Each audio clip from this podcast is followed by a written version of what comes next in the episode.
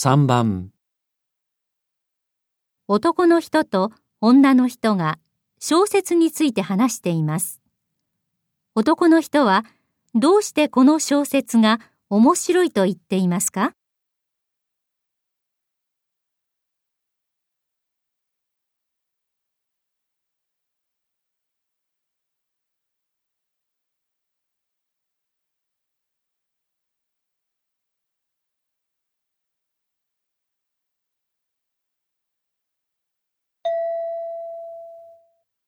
この小説知ってるよね？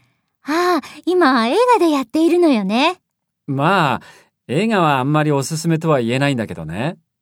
作者が日本人なんだよ。へえ、舞台はイギリスなんでしょ？そうそう。5歳まで日本で育って、それから両親と一緒にイギリスに移住したんだって。へえ、面白い。